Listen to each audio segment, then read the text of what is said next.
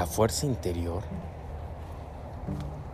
debemos de considerarla como un super mega poder que lo debemos de traer siempre con nosotros, en cada día y también en cada pensamiento, y no considerarlo como algo eh, que puede ayudarnos en situaciones complicadas, en momentos extremos, que también nos va a ayudar.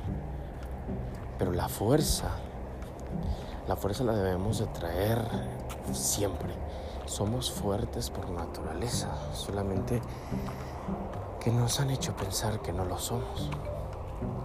Tanto es que nos venden un sinfín de suplementos para ser fuertes automáticamente le dices a la mente, eres débil.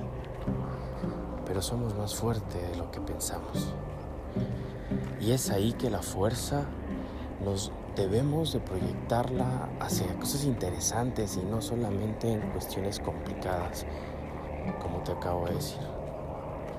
No hay que condicionar a la mente que solamente la fuerza la usaremos en situaciones extremas, porque siempre cuando empecemos con esa fuerza, automáticamente estaremos llamando a un tema de problemas. Y es lo que vamos a traer.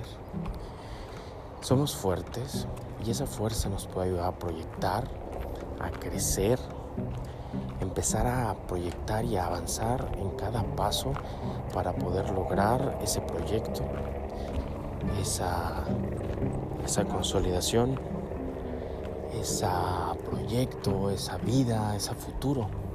Y es con esa fuerza la que te va a ayudar día a día. Solamente fuerza es igual a poder.